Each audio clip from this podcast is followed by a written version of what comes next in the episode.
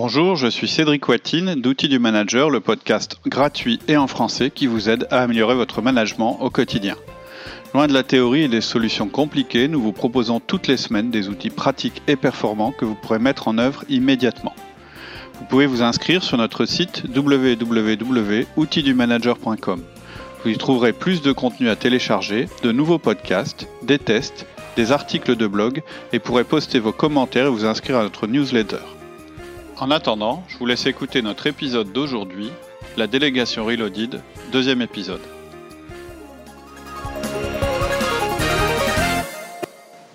Bonjour Alexia. Bonjour Cédric. On continue nos podcasts sur la délégation Reloaded. Euh, et donc, euh, on aborde le deuxième épisode euh, que faut-il déléguer? Tout à fait. Donc c'était alors pourquoi on commence par ça? Parce que c'était peut-être le défaut de notre premier podcast sur la délégation.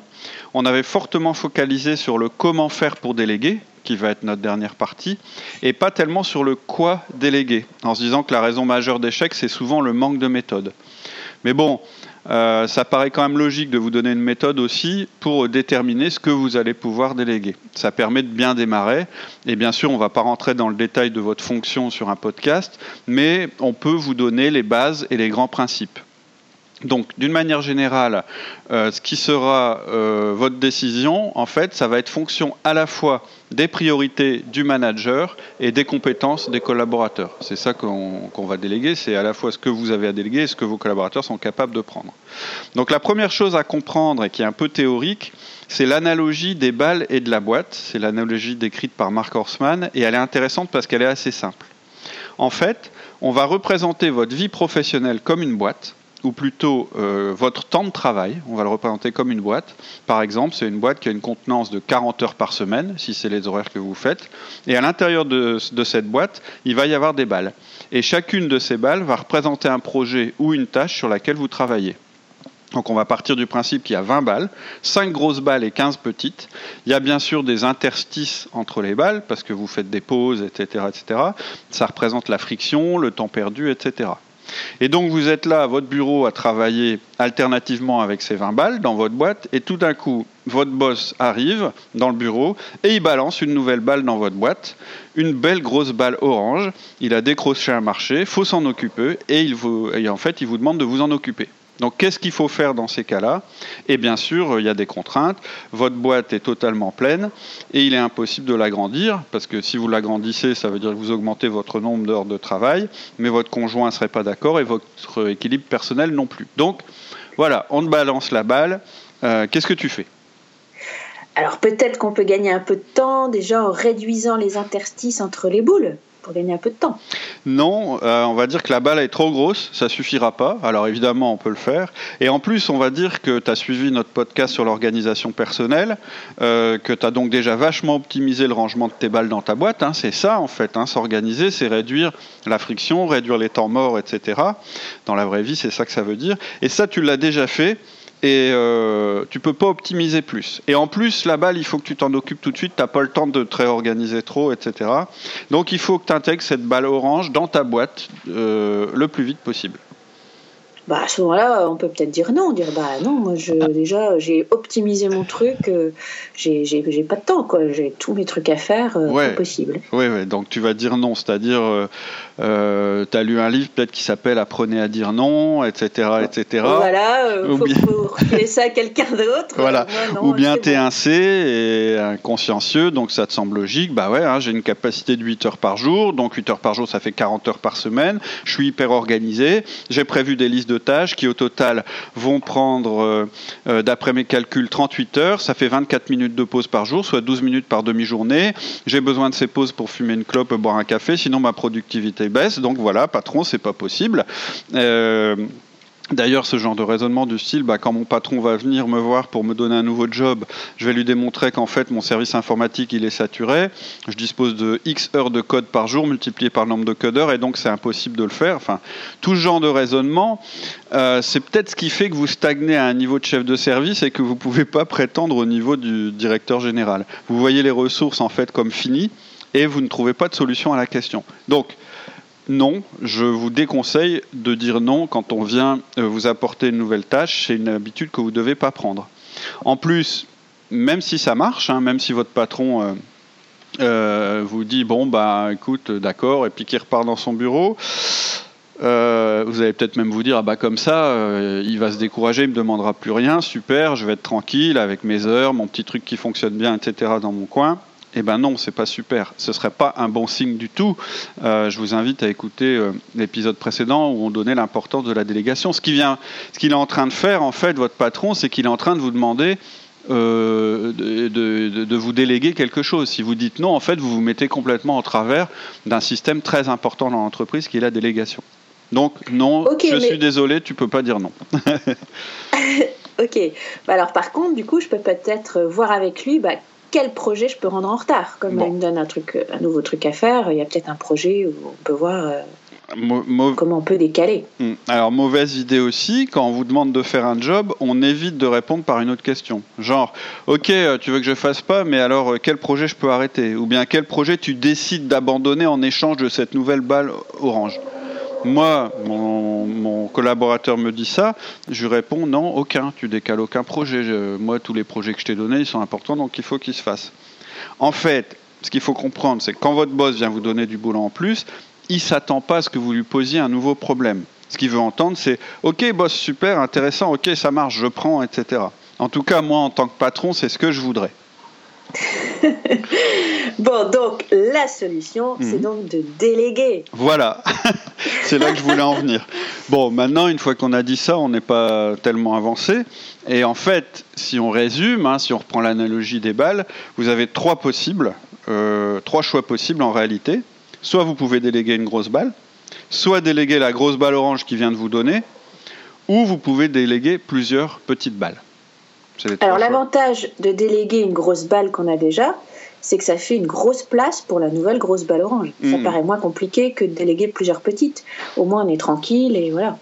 Alors c'est vrai que ça paraît logique de ton point de vue, mais maintenant on va se mettre à la place de ton collaborateur à qui tu voudrais déléguer cette balle. En fait, ton collaborateur, lui aussi, il a sa boîte de 40 heures et elle est pleine aussi en général. Et le problème, c'est que ta grosse balle, quand elle arrive chez lui, elle paraît encore plus grosse que quand elle est dans ta boîte. Elle est énorme pour lui. Elle est encore plus énorme que pour toi. Alors pourquoi? Bah Parce qu'en fait, il n'a jamais fait la tâche que tu lui demandes. Ça va donc lui prendre plus de temps qu'à toi. Et en fait, tu vas l'écraser par ta balle. Tu vois, toi, par exemple, cette mission, elle te prend, euh, j'ai n'importe quoi, 5 heures par semaine. Quand tu vas arriver pour la lui déléguer, ça va représenter 10 heures, voire 15 heures. C'est-à-dire que lui, il va devoir faire une, place. C'est presque impossible qu'il fasse cette place. En fait, mm. l'autre chose qu'on pourrait se dire, c'est bah c'est pas grave, puisque c'est une grosse balle, je vais l'éclater en plein de petites balles et je vais les répartir sur tous mes collaborateurs. Mais ça aussi, c'est un peu compliqué. Ça demande du temps, de la coordination, et vous verrez qu'on a une meilleure solution. En tout cas, ta deuxième solution, la déléguer euh, la grosse balle orange, ça paraît euh, une mauvaise idée. Oui, ça c'est une double mauvaise idée. D'abord pour les raisons qu'on vient d'évoquer. Si elle est grosse pour vous, vous imaginez quelle taille elle fait pour votre collaborateur, mais aussi pour une raison bien plus importante. si c'est une nouvelle chose qu'on vient de vous déléguer, ça veut dire que vous ne savez pas encore le faire. Si vous ne savez pas mm. le faire, comment est-ce que vous allez expliquer à votre collaborateur comment lui il devrait le faire? C'est bien sûr indispensable que vous, vous compreniez le projet avant de penser à pouvoir, à pouvoir le déléguer. Oui, puis c'est quand même à nous euh, que notre boss l'a demandé. Tout à fait. En fait, je pense que si vous l'a demandé à vous, c'est qu'il veut probablement garder un œil sur cette chose-là. Et il n'a pas dit, tiens, c'est un truc que ton équipe va prendre en charge. Il a dit, j'aimerais que tu t'occupes de ça. C'est pas pareil. On verra plus loin qu'il y a un certain nombre de choses que vous ne pouvez pas déléguer. Et les nouvelles tâches qu'on vous donne, ça en fait partie. Bref, vous ne voulez pas prendre de risque de toute façon avec cette grosse balle orange. Elle est grosse, vous la connaissez pas bien. Votre boss va avoir un, œil dessus. Donc tout est réuni pour que vous vous plantiez en voulant la déléguer tout de suite à un autre. Donc c'est pas une bonne idée du tout. Là-dessus, tu as raison. Bon, donc il reste que les petites balles à déléguer. Bah ouais, en fait, on a éliminé les autres options, donc c'est ça la bonne réponse. On va regarder à nouveau l'image. On a ces cinq grosses balles dans notre, dans notre, dans notre boîte, qui sont l'équivalent d'une grande balle. Et ben, c'est ces cinq petites balles qu'on va essayer de déléguer. Ouais, cinq petites, tu hmm. cinq grandes. Oui, pardon, cinq euh, Mais alors là, il y a quand même un truc que je comprends pas. Ouais. dis-moi. Si je comprends bien, le patron délègue une tâche au manager. Mhm. Le manager délègue cinq tâches euh, à ses, collaborateurs. Chacun des collaborateurs, du coup, s'il a aussi des collaborateurs, il mhm. va déléguer aux personnes en dessous de lui, 5 balles, etc. Mhm. Mais alors, les personnes en dessous, elles se retrouvent avec 25 balles. Elles ne peuvent pas euh, déléguer, elles. Donc, comment elles vont faire avec toutes ces balles? Alors, en fait, ça, c'est un des principes importants de la délégation dans l'entreprise. C'est qu'en fait, on pousse toujours le travail vers le bas et donc il descend euh, l'organigramme. Et en fait, les personnes qui sont en bas, comme tu dis, elles n'ont pas la capacité à déléguer. Donc elles vont devoir arrêter de faire certaines choses. Il n'y a pas d'autre solution. Et c'est bien. En fait, c'est ce qui pousse l'entreprise en permanence à se concentrer sur la valeur ajoutée et sur l'essentiel. S'il n'y a pas de délégation, alors ce système ne fonctionne pas. Ça veut dire que l'entreprise, elle est figée. Et donc, elle va continuer à faire toujours les mêmes choses, toujours les mêmes choses, etc ça permet en fait, cette histoire de, travail qui descend, que le système se purge automatiquement des tâches à faible valeur ajoutée. Et c'est pour ça que c'est très important de ne pas bloquer le processus de délégation. C'est la règle que je répète souvent, hein, on en a déjà parlé, il y aura toujours plus de travail à faire que de temps disponible. Toujours. Donc l'enjeu dans les entreprises et pour les managers, ça va, ça va être de faire les bons choix. Ça va être de faire les choses à valeur ajoutée. Parce que c'est impossible que tout ce qu'on demande se fasse. Donc il va falloir trier. Et le processus de délégation, en fait, il contribue à ça. Cette analogie des balles, je l'aime bien parce qu'elle explique bien cette chose-là. Vous imaginez en fait une espèce de, pyramide, puisqu'on est quand même dans un, système hiérarchique, mais ça marche aussi avec un système en étoile, etc., avec chacun sa boîte, chacun ses tâches, et au fur et à mesure qu'il y a des nouvelles tâches qui arrivent, eh ben, on est obligé de faire tomber des tâches sur les tâches en dessous ou de les supprimer. En fait, la, mm. délégation, ça sert à ça aussi. Mm. D'accord. Alors plus concrètement, euh, comment euh, faire? Est-ce qu'il y a une méthode pour déterminer ce qu'on doit déléguer justement? Oui, alors bien sûr, ce qu'on vient de dire, c'est hyper théorique. C'était un peu pour montrer le fonctionnement. Maintenant, effectivement, une fois qu'on a dit ça, ok, mais je délègue quoi exactement en fait? Ben, On va voir ça en, quatre parties. Euh, la première chose qu'on va vous dire, c'est de ne déléguer que de ne pas déléguer vos responsabilités primordiales. La deuxième partie, c'est qu'on va vous dire de déléguer tout le reste. Donc on va parler de Pareto, le principe du 20-80. La troisième partie, c'est de déléguer tout ce que vos collaborateurs sauront, voudront ou devront faire. C'est là qu'on va vous dire à qui vous devez déléguer. Et on vous donnera un, bonus, on vous dira de déléguer qu'une seule chose à la fois. Alors qu'est-ce que ça veut dire justement les responsabilités primordiales? Alors en fait, par exemple, euh, si vous imaginez que vous êtes un directeur des ventes ou d'un centre de distribution euh, et que vous alliez à une réunion avec un directeur d'usine et que vous lui posiez des questions sur sa capacité de production, sur la possibilité d'atteindre tel ou tel standard de qualité, et que ce directeur vous répond bah en fait, euh, moi je m'occupe pas trop de ça. Vous savez, euh, je sais pas trop bien combien d'unités on produit en ce moment, euh, ou si on peut produire cette qualité. Enfin, tout ça, moi, c'est délégué aux autres. Moi, en fait, mon truc, c'est que je m'occupe des nouvelles machines, des recrutements. Ça, j'aime bien. En fait, ça, c'est mon truc. Mais le reste, bon, ça m'intéresse pas trop, donc je peux pas vous répondre. Je pense que là, vous allez être un peu inquiet. En tout cas, moi, à votre place, à votre place je serais un petit peu inquiet. Et donc, ça veut dire qu'un directeur d'usine, il y a des choses qu'il ne peut pas déléguer. Et en fait, ce qu'il ne peut pas déléguer, c'est sa mission principale, qui est, en l'occurrence, d'assurer une bonne réponse au marché. Donc il doit être acteur sur la productivité et la qualité de son usine. Au même titre, un responsable qualité, il ne peut pas se libérer de son travail qui consiste à améliorer les processus. S'il délègue ça, en fait, il délègue une de ses missions primordiales. Un chef des ventes, il ne peut pas déléguer la stratégie de vente ou le développement de l'équipe à un de ses membres un responsable grand compte, il ne peut pas arrêter tout d'un coup de développer et d'entretenir les relations avec ses plus gros clients. Un chef de projet de développement logiciel, il ne peut pas confier à l'un de ses collaborateurs la responsabilité de la réalisation des projets. Un chef comptable, il ne peut pas se défaire de la responsabilité de rendre des comptes justes en temps et en heure. En fait, vous voyez, c'est du cas par cas. Je ne peux pas vous, vous, vous dire une règle générale. Mais à ce stade, en fait, euh, vous devez comprendre que vous avez des responsabilités et des missions et des activités qui vous sont totalement et directement affectées. En fait, pour le dire mmh. autrement, il faut qu'à ce stade, vous vous demandiez quelles sont les tâches et les responsabilités sur lesquelles votre boss ne tolérerait pas le moindre dérapage ou le moindre retard. Ce qu'il mettrait en fait en colère euh, ou vous mettrait dans l'embarras. Et eh bien ces tâches-là, c'est celles que vous déléguerez jamais. Donc normalement, avec ce que je vous dis et l'exemple que je vous ai donné, ça doit être clair dans votre tête. Et si ça ne l'est pas, justement? Alors, si ça ne l'est pas, euh, c'est que vous avez probablement un problème de définition de poste. Et la bonne manière de résoudre ce problème, c'est pas euh, de dire oui, mais ma mission n'est pas définie, donc du coup, je ne sais pas ce que je pourrais déléguer, ce serait quand même un peu bête. C'est quand même de vous poser vraiment la question. Et donc, pour moi, c'est impératif que vous clarifiez les choses. Et il y a plusieurs moyens de le faire. Vous pouvez regarder votre fiche de poste. Normalement, c'est là que vos, missions principales sont indiquées.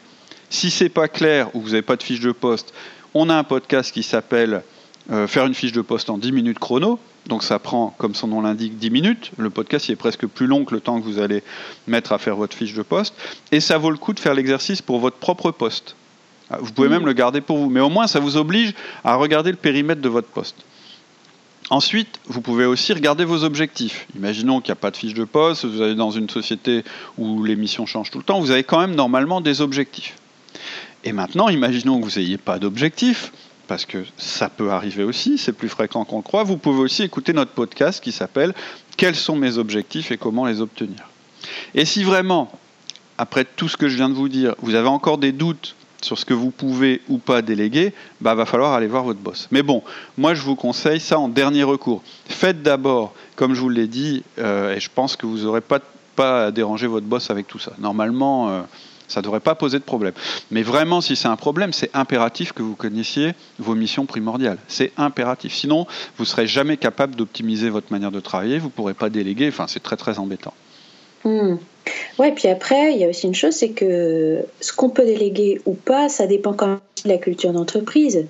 Euh, il y a des boîtes qui acceptent pas trop euh, qu'on délègue, trop de responsabilités, je pense. Alors oui et non. En fait, euh, euh, à propos des responsabilités, on a fait un podcast qui s'appelle Délégation et responsabilité, où on entre dans le détail pour expliquer le rapport qui est entre ces deux termes, parce qu'on fait souvent la confusion entre délégation et responsabilité. Je ne vais pas rentrer dans le détail, mais je vais quand même vous donner les principes pour que ça ne constitue pas un frein à votre délégation.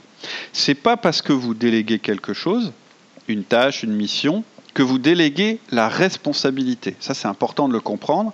Il faut distinguer entre ce qu'on fait et ce dont on est responsable. Clairement, même si vous déléguez, vous restez responsable de tout.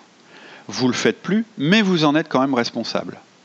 Quand on transmet du travail, on ne le fait plus, donc ça ne réduit plus notre temps disponible, puisque notre temps disponible c'est une ressource limitée, mais ça ne fait pas que vous transmettez la responsabilité, vous l'étendez. La responsabilité c'est illimité. Donc désormais, vous êtes tous les deux responsables. Votre collaborateur et vous, des résultats du travail. La responsabilité n'est pas limitée comme le temps. Clairement, quand vous transmettez un travail à faire, vous êtes toujours tenu que ce travail soit fait et bien fait. C'est toute la difficulté d'ailleurs de la délégation. Vous êtes responsable du résultat. Pas forcément de la manière de faire, mais en tout cas du résultat. Quand vous déléguez quelque chose, il faut que ce soit bien clair dans votre tête que ce que vous déléguez, en fait ce que vous demandez, c'est que le collaborateur obtienne le même résultat que vous. Pas forcément qu'il fasse de la même manière que vous. Et donc la culture d'entreprise, elle va plutôt déterminer ce dont on est responsable. Or, vous restez responsable de ce que vous déléguez. Donc même dans une culture d'entreprise où on vous dit oui, mais tu es responsable, etc., vous devez pouvoir déléguer. D'accord, ok. Alors donc, euh, on va dire qu'on a identifié du coup nos missions primordiales, mhm. donc celles qu'on ne peut pas déléguer, et tu nous dis en fait qu'il faut carrément déléguer le reste. Oui, et en fait c'est là que ça devient intéressant. Au lieu de visualiser votre travail comme une grosse masse de choses à faire, une espèce de liste infinie, vous vous rendez compte maintenant qu'il y a deux types de tâches, et c'est pour ça que je vous ai demandé de déterminer vos tâches primordiales avant. Il y a les tâches que vous devez faire et les autres celles qui doivent être faites, mais que vous ne devez pas forcément faire. Déjà, vous les classez plus de la même manière. Vous voyez bien qu'il y en a qui sont supérieures aux autres, qui ont plus de valeur que les autres. Oui, des choses prioritaires sur lesquelles en fait on devrait se concentrer, euh, passer notre temps, qui ont une vraie valeur ajoutée. Et c'est même pire. Non seulement les autres tâches, elles ont moins de valeur, c'est ce que tu viens de dire, mais elles nuisent aux tâches primordiales. Donc en fait, elles prennent la place euh, des tâches primordiales. C'est des intrus, des ennemis des tâches primordiales. Elles vous parasitent. Pourquoi je dis ça? Parce que le temps, c'est une quantité limitée. La boîte, elle fait 40 heures. Je ne vous ai pas dit que c'était une boîte euh, qui pouvait s'étendre à l'infini. Et quand vous donnez du temps à quelque chose, en fait, il n'existe plus de temps pour autre chose. Donc ces autres tâches, celles qui ne sont pas primordiales, vous devez vous en libérer le plus vite possible. Elles vous encombrent et elles vous empêchent de faire votre vrai travail. Donc c'est même pas qu'il y a des tâches à classer avant les autres. Ça, c'est ce qu'on fait quand on fait de l'organisation personnelle. On dit bah il y a des tâches qui sont plus importantes que les autres. C'est pas les classer au-dessus des autres. C'est des tâches qu'il faut plus faire parce qu'elles vont à l'encontre de ce que vous devez vraiment faire et ce pourquoi vous êtes là. Le temps, c'est limité, et donc il y a toujours plus de travail à faire que votre capacité limitée le permet, et donc il faut faire ce choix. Et ce choix, il est simple, c'est de décider de vous consacrer à votre mission. C'est ça que je veux dire quand je dis qu'il faut vous libérer du reste. Donc l'importance de dégager ce qui est important de ce qui ne l'est pas. Mhm. Et alors on va passer du coup à ta deuxième partie, c'est déléguer tout le reste. Et c'est ce qu'on verra la prochaine fois. Euh, on va, on va, et, la limite en fait de ce que vous pourrez déléguer, c'est la capacité de vos collaborateurs à absorber le temps nécessaire pour ça. Donc les, les deux sujets vont être liés. Dans le prochain épisode, on verra effectivement ce que vous allez déléguer, mais surtout à qui vous allez le déléguer. Voilà. Ok. À la semaine prochaine. À la semaine prochaine. C'est tout pour aujourd'hui. En attendant le prochain épisode, je vous propose de rester en contact. Allez vous inscrire sur notre site outildumanager.com cela vous permettra de recevoir nos articles, notre newsletter et de nous poser toutes vos questions. Je vous dis à très bientôt sur notre site outildumanager.com.